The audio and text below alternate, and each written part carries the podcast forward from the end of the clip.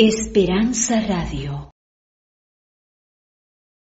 Quiero invitarle para que durante esta noche podamos meditar en la escritura.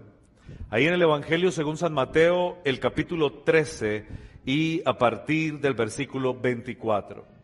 Pero quiero introducir este tema contándoles una experiencia no muy grata, una experiencia más bien dolorosa que pasó en algún lugar donde este servidor estaba siendo pastor. Una mañana terminaba la junta de la iglesia, un domingo en la mañana.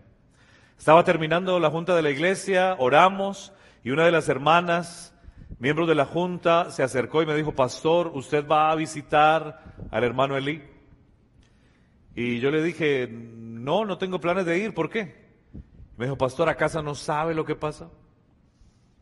Y entonces eh, me llenó de curiosidad y le pregunté, no, no sé, cuéntame, ¿qué pasó? Y me dice, pastor, anoche, o más bien a la madrugada, su hijo fue muerto en un accidente de tránsito. Así de que esa noticia eh, que impactó eh, en, ese, en ese momento a ese servidor, pues lo hizo ir directamente a esa casa. Y fui a la casa de esa familia, una familia que por muchos años eh, eh, somos amigos, lo conozco hace mucho tiempo. Entonces me acerqué, hablé con él y le, y le pregunté, ¿qué pasó? Cuéntame, ¿qué es lo que está ocurriendo? Y él, triste, llorando, me dice, pastor, ni sé yo qué fue lo que pasó. Hablé con mi esposa mejor. Así de que me hizo pasar y hablé con su esposa una dama que se encontraba allí en su sala, en la sala de su casa, llorando, llorando y llorando. Me acerqué, me arrodillé a su lado, le di un abrazo y le dije, hermana, yo vengo a orar por usted. Inmediatamente ella exclamó lo siguiente, ¿por qué, pastor? ¿Por qué? ¿Por qué tuvo que pasar esto a mi hijo? ¿Por qué tiene que pasar esto? ¿Por qué es que existe el sufrimiento? ¿Dónde estaba Dios cuando pasó esto? Infinidad de preguntas que surgen en nuestra mente y que en ocasiones no tienen una respuesta. ¿Saben? Este joven se había eh, ido a su cama a dormir el sábado en la noche. Eh, había despedido de sus padres con un abrazo, un beso, un jovencito que apenas estaba ingresando a la universidad, pero a la madrugada, a eso de las 2, 3 de la mañana, entró una llamada a su teléfono, él se despertó y la contestó, eran sus amigos. Y le dijeron, ven, saca tu moto, que vamos a ir a tal lugar y vamos a hacer carreras de motos en ese lugar. Él, según me cuenta su mamá, sí decidió irse con esos muchachos. La mamá le dijo, no te vayas, quédate acá, está muy tarde, ya no salgas hoy, sale otro día. Pero él le dijo, no, no, yo voy y no, no, no me demoro, solamente es un rato y ya vengo, ya regreso. Pero saben, fue, estuvo con estos chicos, pero de regreso en su vehículo, en su moto, hubo un accidente de tránsito y él murió en ese lugar. El dolor que llega a nuestra vida siempre nos lleva a pensar qué es lo que pasa y por qué es que pasa. ¿Qué es lo que ocurre? ¿Dónde está Dios? Y así podemos observar en este país cuando de repente alguien se levanta con un arma y hay una masacre, o lo que pasa en Siria, o lo que ocurre en cualquier lugar del mundo, y pensamos, ¿por qué ocurren estas cosas? Yo quiero invitarle que vayamos al Evangelio según San Mateo, al capítulo 13 y versículo 24. Y vamos a estudiar la palabra de Dios. Y vamos a preguntarnos a través de la palabra de Dios, ¿qué tiene Dios para decirnos respecto a esto? Porque tal vez hay alguien hoy que se pregunta eso. Dice la escritura de la siguiente manera, mis hermanos. Jesús hablando con sus discípulos y la gente que estaba a su alrededor, dice el versículo 24 que les dijo, les refirió una parábola, les habló a través de una parábola. Y el Señor hacía esto porque las parábolas eran la forma como Él ilustraba verdades que solamente aquellas personas que estaban en sintonía espiritual podían entenderlas. Y entonces ahora Jesús le habla a sus discípulos y les dice, el reino de los cielos, hermanos, amigos, el reino de los cielos es semejante a un hombre que sembró buena semilla en su campo. Pero mientras dormían los hombres, vino su enemigo y sembró la cizaña entre, eh, vino su enemigo y sembró cizaña entre el trigo y se fue. Cuando brotó la cizaña, fueron entonces perdón, cuando brotó la hierba y dio fruto, entonces apareció también la cizaña. Fueron entonces los siervos del padre de familia y le dijeron, Señor, ¿no sembraste buena semilla en tu campo? ¿Cómo pues tiene cizaña? Y él les dijo, un enemigo ha hecho esto. Y los siervos le dijeron, pero ¿quién quieres pues que vayamos y la arranquemos? Y él les dijo, versículo 29, no, no sea que al arrancar la cizaña arranquéis también con ella el trigo. Dejad crecer juntamente lo uno y lo otro hasta la siega. Y al tiempo de la siega yo diré a los segadores, recoged primero la cizaña y atadla en manojos para quemadla, para recogerla, eh, para pero recoged el trigo en su granero. Saben, Jesús les refirió esta parábola y luego les dijo, ¿entendieron? yo le pregunto, ¿entendimos lo que pasa? Saben, los discípulos en ese momento, tal vez meneando su cabeza, dijeron que sí. Pero cuando tú vas al versículo, escúchame bien, cuando tú vas allí al versículo 36, el versículo 36 dice que entonces después de despedir a la gente, entró Jesús en la casa y se le acercaron sus discípulos y le dijeron, explícanos la parábola de la cizaña en el campo. Ellos no la habían entendido y ahora vienen ante Jesús y le dicen, pero ¿qué es? ¿Por qué esa parábola? ¿Qué significa esa parábola? ¿Qué es? ¿Cuál es la verdad que está contenida en esa parábola? Y saben mis hermanos, dice que entonces Jesús empieza a referirles nuevamente y les dice algo que es muy importante para nosotros. Dice la escritura que entonces Jesús les respondió y les dijo, miren, el que siembra la buena semilla es quién? El Hijo del Hombre. Él está diciendo es que un hombre vino, sembró la buena semilla, pero luego vino otro, el enemigo de este hombre, y sembró la cizaña. Pero ahora Jesús, a partir del versículo 37, va a explicar paso a paso lo que significa la parábola del trigo y la cizaña. Y él dice, mire, el hombre del que habla la parábola es el Hijo del Hombre. Ahora, ¿quién es el Hijo del Hombre? Jesús. Jesús es el que siembra la buena semilla. Pero mire lo que sigue diciendo. El campo, ¿qué es el campo? Donde se siembra la buena semilla. ¿Qué es el campo? El campo es el mundo. Ahora, la buena semilla son los hijos del reino y la cizaña son los hijos del maligno. Entonces vamos a recapitular, a recapitular hasta acá. El Señor nos cuenta una parábola donde dice que hay un hombre que siembra la buena semilla, pero hay un enemigo que siembra la cizaña. Ahora, ¿qué representa el hombre que siembra la buena semilla? Pues a Jesús. ¿Dónde siembra el Señor la buena semilla? Pues en el mundo. Ahora, la buena semilla, ¿a quién representa? A los hijos de Dios, o sea, son personas. Y la cizaña, ¿a quién representa? A los hijos del maligno, así de que son personas. Eso nos, eso nos lleva a un gran interrogante a nosotros, muy personal, que podríamos preguntarnos hoy, ¿y, y yo qué vengo siendo? ¿Si semilla, la buena semilla, o vengo siendo la cizaña? ¿Qué vengo siendo yo?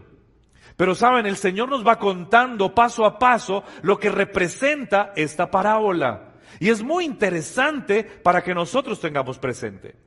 Mira lo que sigue diciendo, pero antes de ir a eso, quisiera enfatizar un punto que es muy importante. Deje allí Mateo 13 y vamos por un momento al Evangelio de Juan, el capítulo 1. Evangelio de Juan, el capítulo 1. Para que podamos entender claramente por qué Jesús es quien siembra la semilla en el campo que es este, que es este mundo. Mira lo que dice la palabra en Juan 1.1. Dice, en el principio era quién? El verbo. Ahora, el verbo estaba con Dios y el verbo era Dios. Este estaba en el principio con Dios.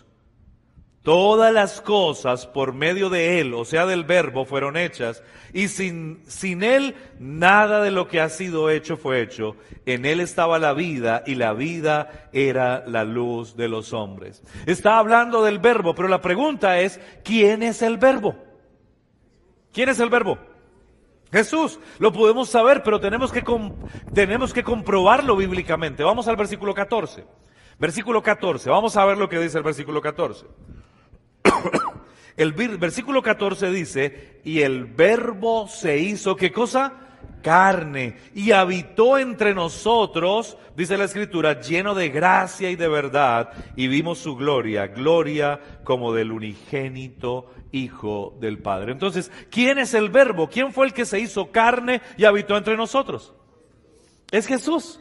Así es de que con esta verdad podemos volver nuevamente a Juan 1.1 y mire lo que dice, si ahora cambio eh, la palabra verbo por Jesús. Dice, en el principio era quién? Jesús.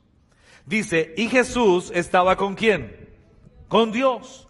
Pero dice, y, eh, y Jesús era quién? Era Dios. Ahora dice, este, o sea Jesús, estaba en el principio con Dios y todas las cosas por medio de Jesús fueron hechas. Y mire lo que sigue diciendo, y sin Jesús nada de lo que ha sido hecho fue hecho. En Jesús estaba la vida y la vida era la luz de los hombres. Así es de que la pregunta es, ¿quién fue quien creó al ser humano? ¿Quién fue el que plantó la buena semilla en esta tierra? ¿Quién fue quien creó a Adán y Eva, ese paraíso, este mundo en el que estamos? ¿Quién fue? Jesús. Por eso Jesús cuenta la parábola y dice, mira, un hombre vino y sembró la buena semilla en esta tierra. ¿Quién es ese hombre? Bueno, yo repito y repito porque quiero que les quede claro esto a ustedes. ¿Ok? Así de que es Jesús quien siembra la buena semilla. Tenemos eso claro. Y que lo, lo, que Él siembra es personas que en este caso son Adán y Eva sin ninguna tendencia al mal. Son sanas, son perfectas, son santas, inmaculadas. Son dos seres humanos que han sido creados para salvación. Ahora vamos a ver lo que sigue diciendo la parábola. Dice, el enemigo que la sembró es quién? El diablo. El enemigo que la sembró es el diablo. Ahora, mis hermanos, en este mundo, escúchame bien, hay actos de Dios, pero también hay actos del diablo. Saben, hay actos de Dios, ¿por qué? Porque Dios es que desde el principio ha creado todo lo bueno. A mí me encanta como lo dice Génesis 1. Génesis 1 dice que el Señor, perdón, vio todo lo que había hecho y era qué? Bueno, en gran manera. Ah, cuando tú lees el capítulo 1 y el capítulo 2, ahí se levantan los animales, se levantan las plantas, está el ser humano, Adán y Eva son felices, hay un el Edén del cual en el capítulo 3 dice se van ellos tristes y el Señor coloca un ángel para que resguarde y ellos no ingresen. La tristeza ingresa a la tierra hermanos, los actos del diablo. Pero ¿de dónde proviene el enemigo? ¿Qué fue lo que pasó? Esto también nos lo explica la escritura. Y es importante para que lo entendamos todos nosotros hoy. Mira lo que sigue diciendo la Biblia. Dice entonces Apocalipsis 12:7, porque ahora vamos a entender de dónde es que viene ese enemigo. Dice la escritura que entonces estalló entonces una guerra en dónde? ¿En dónde fue que empezó esa guerra? En el cielo. Dice, una guerra en el cielo. Miguel y sus ángeles pelearon contra el dragón. Y el dragón y sus ángeles pelearon. Pero no prevalecieron, ni fue hallado más el lugar de ellos en el cielo. ¿De quién? Ya no se halló lugar más en dónde. En el cielo, ¿para quién? Para el diablo, para el dragón y sus ángeles. Y entonces dice la escritura, y fue arrojado el gran dragón, la serpiente antigua que se llama Diablo y Satanás, el cual engaña a todo el mundo, mis hermanos. Fue arrojado a dónde? Fue arrojado a la tierra. Ahora, ¿dónde fue que el hombre, el primer hombre de la parábola, plantó la buena semilla? En la tierra. Jesús vino, creó el mundo, creó el planeta Tierra y allí plantó al ser humano, al hombre y a la mujer, a una pareja. ¿Saben qué es interesante? Que el Señor no plantó dos hombres o dos mujeres. ¿Plantó qué? Un hombre y una mujer. La pareja estableció el matrimonio, el hogar. Pero saben ustedes que el enemigo hoy dice no. Hay diversidad sexual. ¿Sí? Así de que pueden ser dos hombres y todas las sociedades en el mundo están tratando de redefinir el concepto del matrimonio. Porque dicen ya no hay necesidad de que sea un hombre y una mujer. Ese es un concepto totalmente eh, muy antiguo. Ahora tiene que evolucionar ese concepto. Pero el Señor plantó en la tierra al hombre y a la mujer, plantó la familia. Pero saben hermanos, fue arrojado ese dragón con sus ángeles a la tierra y sus ángeles fueron arrojados con él. Ahora, es importante que entendamos por qué pasó esto. Y la Biblia tiene una respuesta para eso. Mira lo que dice Ezequiel 28:15. Ezequiel dice que ese dragón, el diablo o la serpiente antigua, como se le conoce, o Luzbel, saben, era un ángel perfecto. Mira lo que dice la escritura. Eras perfecto en tus caminos desde el día en que fuiste creado hasta que se halló en ti maldad. Ahora, ¿cómo ocurrió eso? Mira lo que dice. Tu corazón se enalteció debido a qué? A tu hermosura. Dice, a causa de tu esplendor se corrompió tu sabiduría. Ahora, ¿en qué consiste la sabiduría según lo dice la Biblia? Dice, el principio de la sabiduría es que el temor a Jehová, el respeto al Eterno. Pero dice que se corrompió su sabiduría porque ya él no empezó a observar a Jesús, ya no empezó a observar a Dios, él empezó a qué? A observarse a sí mismo. Y él empezó a observar que él era un, que era un ser bello, perfecto, tenía liderazgo, tenía poder, tenía influencia y empezó a cultivar un pensamiento en su mente donde él era el centro de su, de su universo. Y mira lo que sigue diciendo la escritura. Dice, tú has dicho en tu corazón, esa perversión de pensamiento lo llevó a él ahora a olvidar completamente que era una criatura. Y ahora empezó a pensar que él podía ser el rey del universo. Y dice entonces, tú has dicho en tu corazón, subiré al cielo, en lo alto, hasta las estrellas de Dios, y allí levantaré mi trono y seré semejante. ¿A qué cosa? Al Altísimo. Ahí empieza un problema que ha venido derivándose desde el cielo y que ahora se transmite a la tierra. Un ser poderoso, un ser angelical, un ser creado por Dios, pero que se pervierte, que se desvía, que se revela, que es desobediente. Y ahora viene y es arrojado a la tierra, mis hermanos. Y en esta tierra, mis hermanos, esa cantidad de ángeles, corroborando lo que dice el apóstol Pablo en Efesios. El apóstol Pablo dice, es que no tenemos guerra contra sangre y carne, sino contra principados, contra potestades, contra huestes angélicas en las regiones celestes. ¿Saben, hermanos? Esa es una realidad de este mundo. Hay una realidad espiritual y es que hay ángeles, demonios que están ahí cohabitando con nosotros, pero que gracias al Señor nosotros no. ¿Usted se imagina donde pudiéramos observar esa lucha espiritual tan terrible que pasa a nuestro lado? Gracias a Dios, Dios nos, Dios nos resguarda de eso. Por eso el Salmo 91 es tan hermoso. ¿Qué dice el Salmo 91? El que habita bajo el abrigo del Altísimo morará bajo la sombra del Todopoderoso. Mientras que estemos debajo de esa sombra, de ese gran árbol frondoso, dice que el Señor está cuidándonos y guardándonos de cualquiera. Dice, podrán caer mil o diez mil, pero a ti no llegará, porque el Señor está cuidándonos. Él es nuestro, Él es nuestro respaldo. Él es el que está a nuestro lado. ¿Cuántos dicen amén por eso?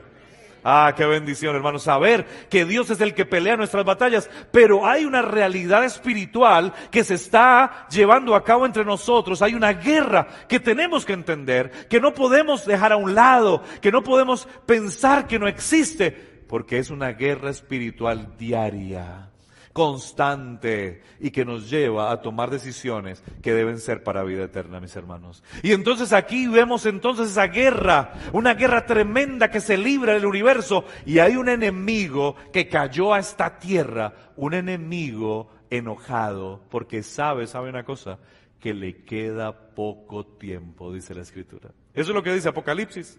Pero cuando cayó a esta tierra, saben hermanos, dice la escritura que cuando cayó a esta tierra, entonces él trazó un plan. Y el plan fue hacer caer a la pareja, a la semilla buena que Dios había creado, que era Adán y Eva. Él dijo, tenemos que colocarle algo a esa pareja, a esa buena semilla, para que crezca la cizaña.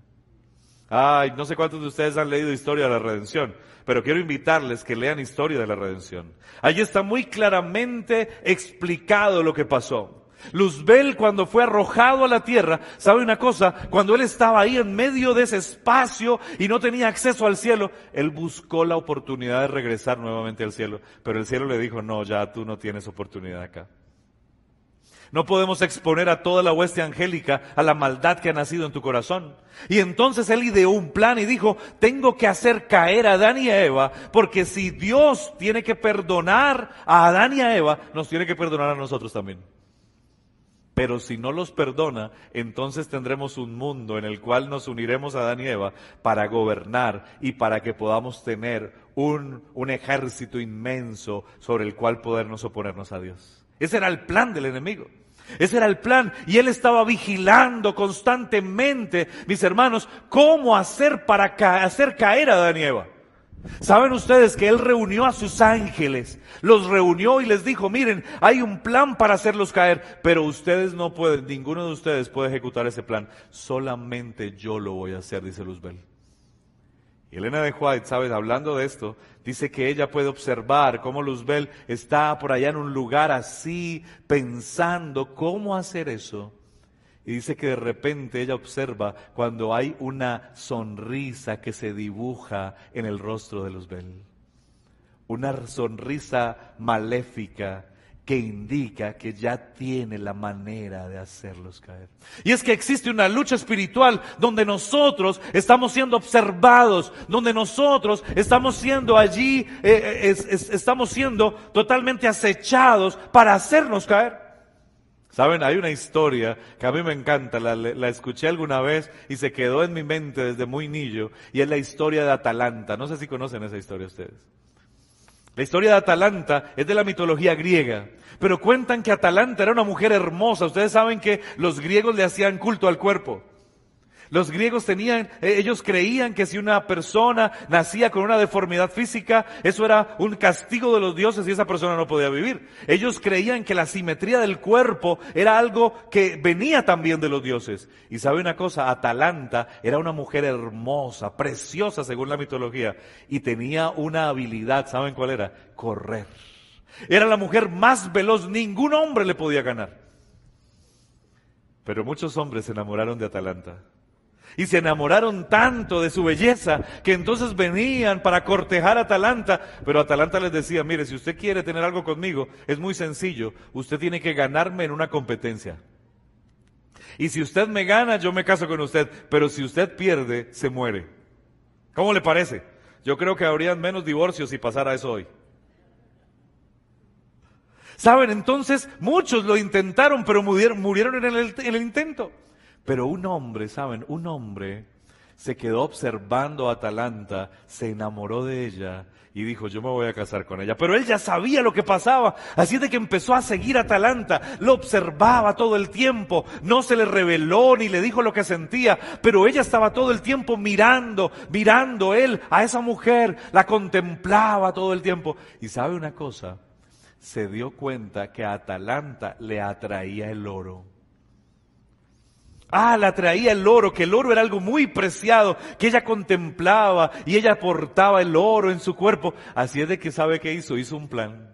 fue, compró oro, fue donde un orfebre y le dijo, yo quiero que hagas tres manzanas, las más hermosas manzanas que tú hayas hecho. Con este oro que te voy a dejar. Y este hombre le hizo unas manzanas espectaculares, muy lindas, preciosas. Y entonces fue este hombre y un día se le reveló a Atalanta y le dijo, ¿sabes una cosa, Atalanta?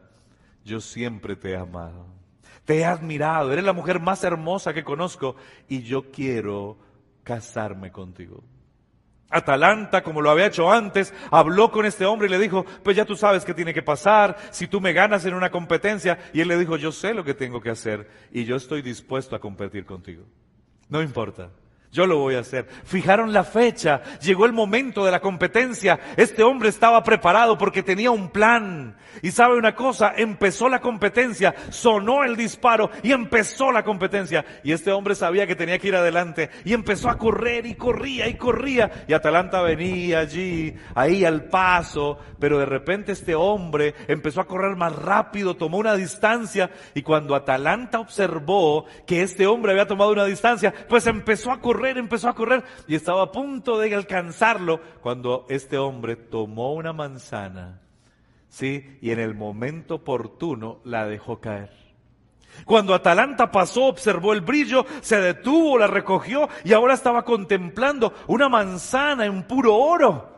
Y estaba allí contemplando y dijo, oye, pero qué linda manzana, qué bonito. Y ahora observó que este hombre iba más adelante y empezó a correr y corría y corría. Y este hombre corría más rápido, observaba y cuando vio que estaba a punto otra vez de alcanzarla, entonces lanzó la, la segunda manzana. Y ahora Atalanta no tenía una, tenía dos manzanas y estaba allí contemplándolas, limpiándolas, ah, las, las iba a atesorar porque era algo que ella anhelaba, deseaba, admiraba.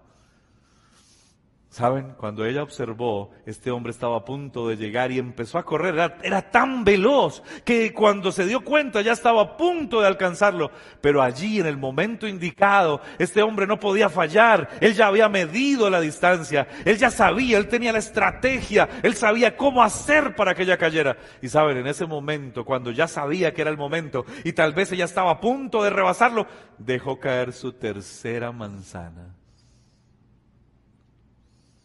Y nuevamente Atalanta cayó, dice la historia. Cayó bajo el embrujo de esa tercera manzana.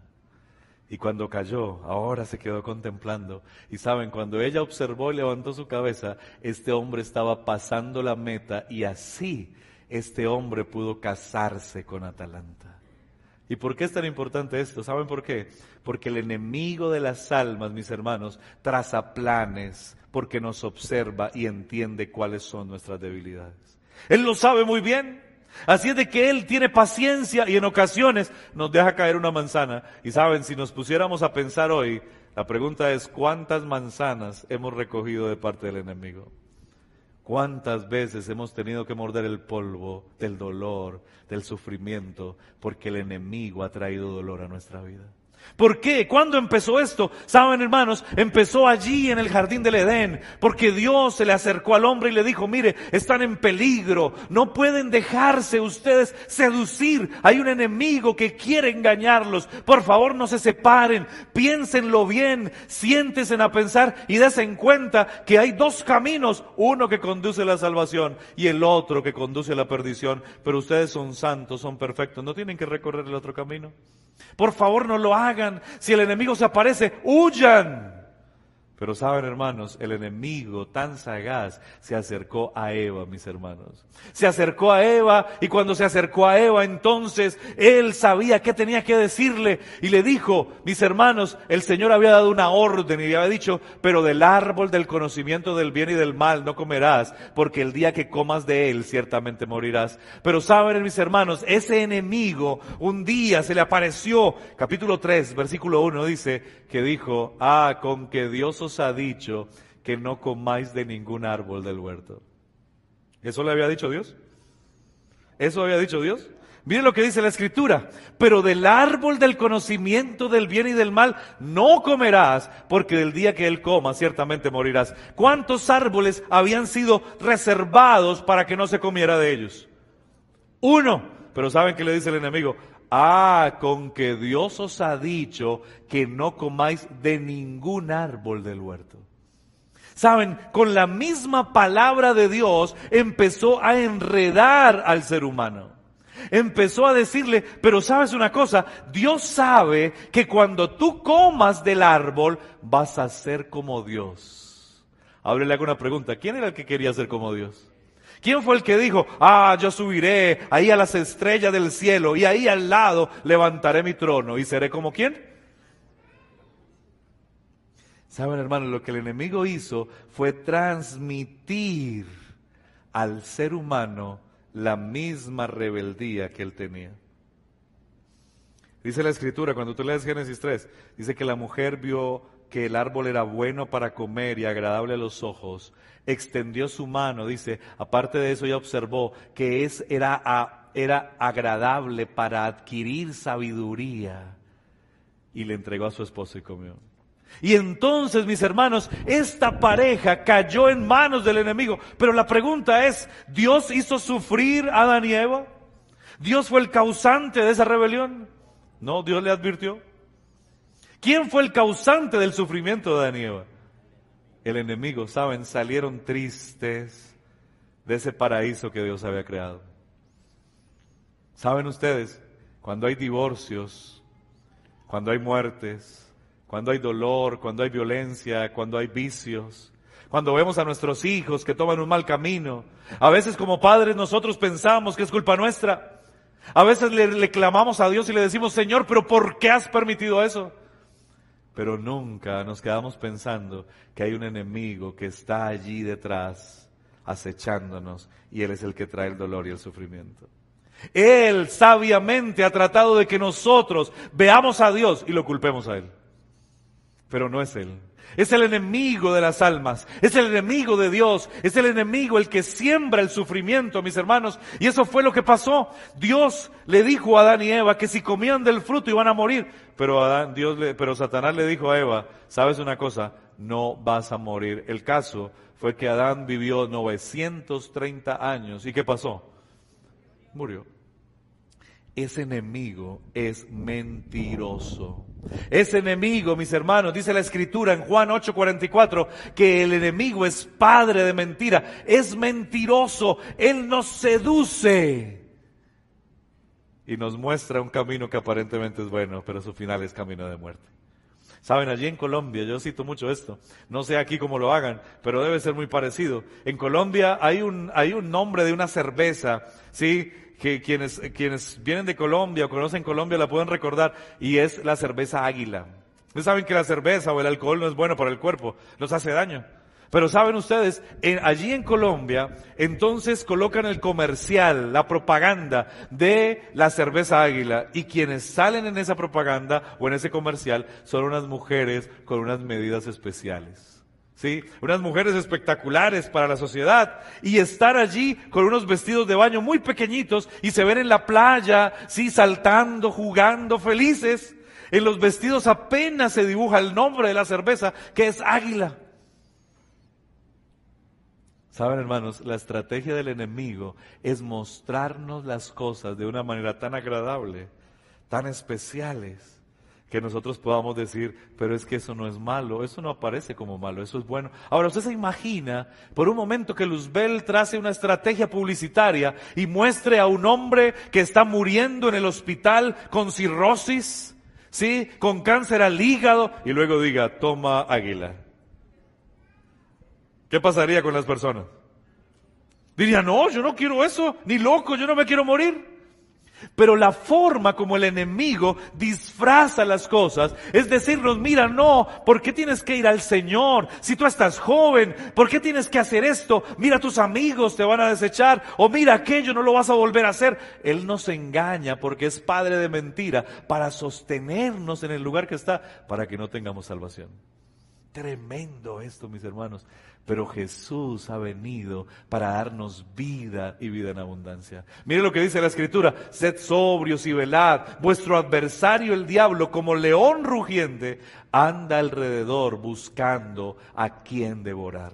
Esta ciudad es una ciudad peligrosa. Esta es una ciudad, es una ciudad tremenda, mis hermanos. Vivimos en este lugar porque Dios nos ha puesto en este lugar para hacer luz para esta ciudad. Pero esta ciudad es una ciudad que atrae a la gente, mis hermanos, y muchos caen en un hueco, en un hoyo del cual les va a ser muy difícil salir. Y nosotros debemos tener claridad en eso, porque el enemigo traza, esta ciudad es una ciudad de entretención y la gente viene a entretenerse, a pasarla aparentemente feliz, pero no sabe que hay una trampa que se está tendiendo para que muchos caigan en el vicio del juego, en el vicio, mis hermanos, de, del de la sexualidad o aún en el vicio de las drogas y muchos de ellos no van a poder salir a menos que hagamos la tarea que tenemos que hacer. Pero eso es lo que está pasando. El sufrimiento y el dolor, mis hermanos, es producto del enemigo. Pero hay un Dios, alabamos y glorificamos a Dios, porque hay un Dios, mis hermanos, que tiene el control de este mundo. Y ese Dios es quien puede ayudarnos. Ese Dios es el que está a nuestro, a nuestro lado y nos dice, no temas porque yo estoy contigo. No desmayes porque soy tu Dios. Yo te voy a ayudar. Yo voy a agarrarte con mi mano poderosa y te voy a sostener y te voy a sacar. Y sabes una cosa, podrás heredar la, la bendición de Jacob tu padre. Pero necesitamos decidir aceptar a Jesús como nuestro Salvador personal.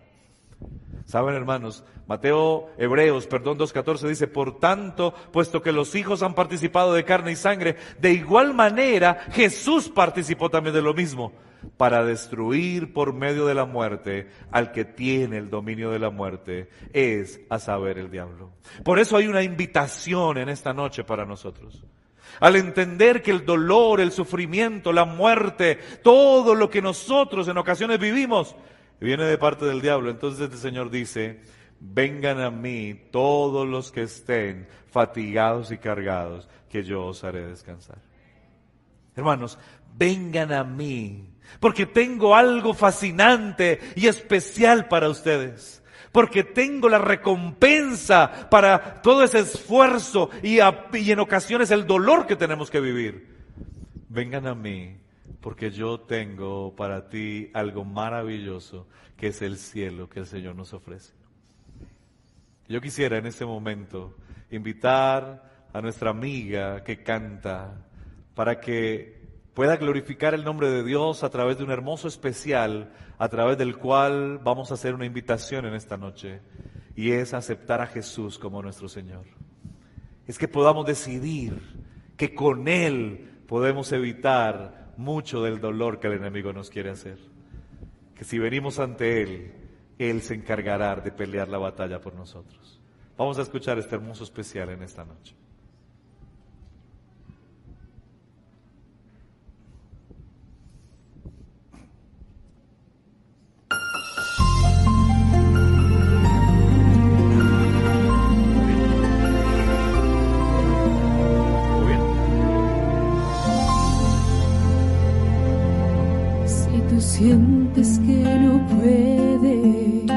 Que vas a desmayar, si te sientes aturdido, perdido y sin paz, si el mundo con engaños te hizo creer que en vicios y placeres te sentirías bien.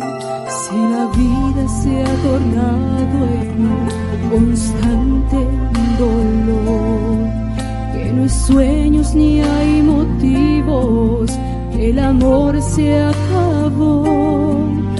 Suelta hoy tus cargas y mira alrededor. Si hay espinas que te hieren es porque hoy nace una flor intenta Cristo,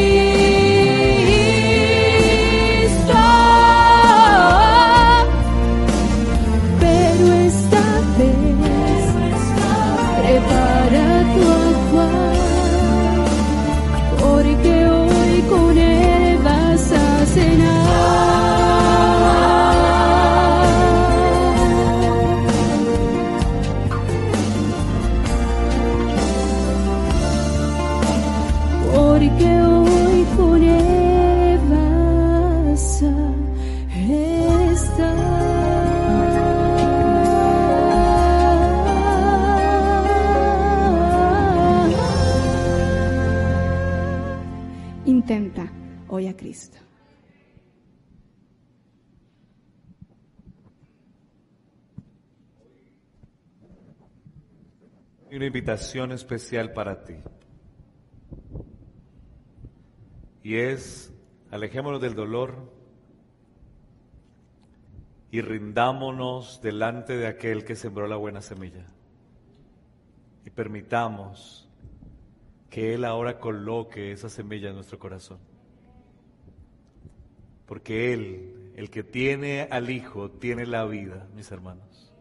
Yo quiero invitar a aquella persona que hoy quiera venir a este lugar y quiera decirle al Señor, yo quiero hoy decidirme por ti, porque entiendo, conozco, me doy cuenta que es realmente el camino que debo seguir. Y quiero preguntar si hay alguien hoy acá en este lugar que quiere decirle al Señor, yo quiero ir allá, yo quiero ir a Jesús y quiero decidir que mi vida será totalmente dada a Él para honra y gloria de su nombre. ¿Hay alguien así en esta noche? Hoy que quiere levantarse, colocarse en pie ahí donde está y decirle al Señor, yo quiero decidirme a Cristo Jesús. Es una invitación para todos. ¿Hay alguien así? Amén. Dios te bendiga y te guarde. ¿Hay alguien más que quisiera hoy decirle al Señor, yo quiero hoy decidirme por ti? Amén. Porque saben ustedes, Jesús dice, yo soy el camino, la verdad y la vida. No hay mejor lugar, no hay un lugar más seguro que Cristo. Y el Señor nos está dando la oportunidad de que podamos vivir con una vida y con esa vida en abundancia. Yo voy a invitarle para que oremos. Yo voy a invitarle para que esta noche coloquemos nuestra vida en manos del Maestro.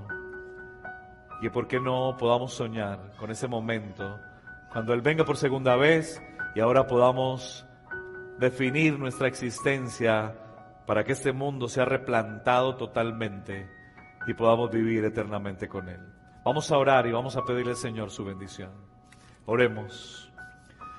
Amado y buen Dios, eterno Padre, a ti, solamente a ti, sea la honra y la gloria, mi Señor.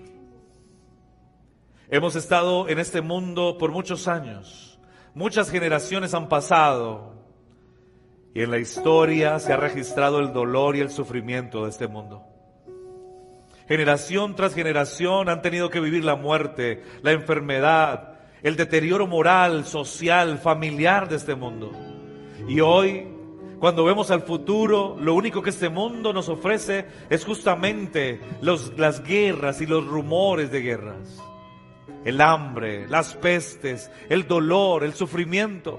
Pero Señor, queremos que esto pare ya. Y por eso te decimos, ven Señor Jesús.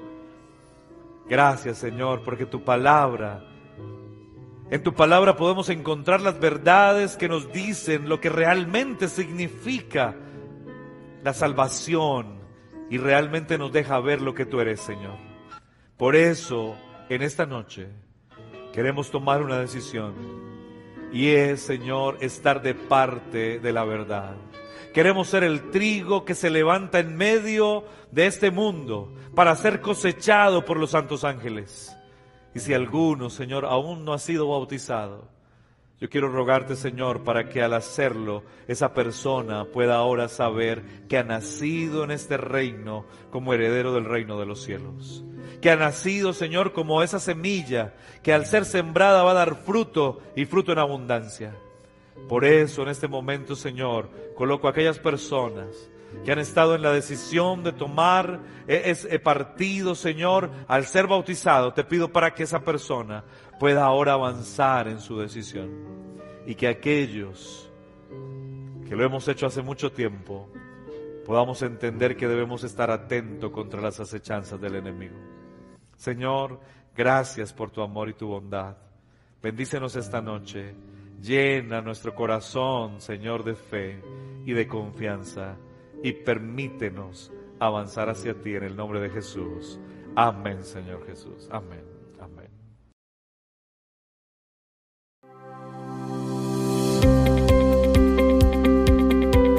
Esperanza Radio. Siga disfrutando de nuestra programación en www.esperanzaradiolv.com.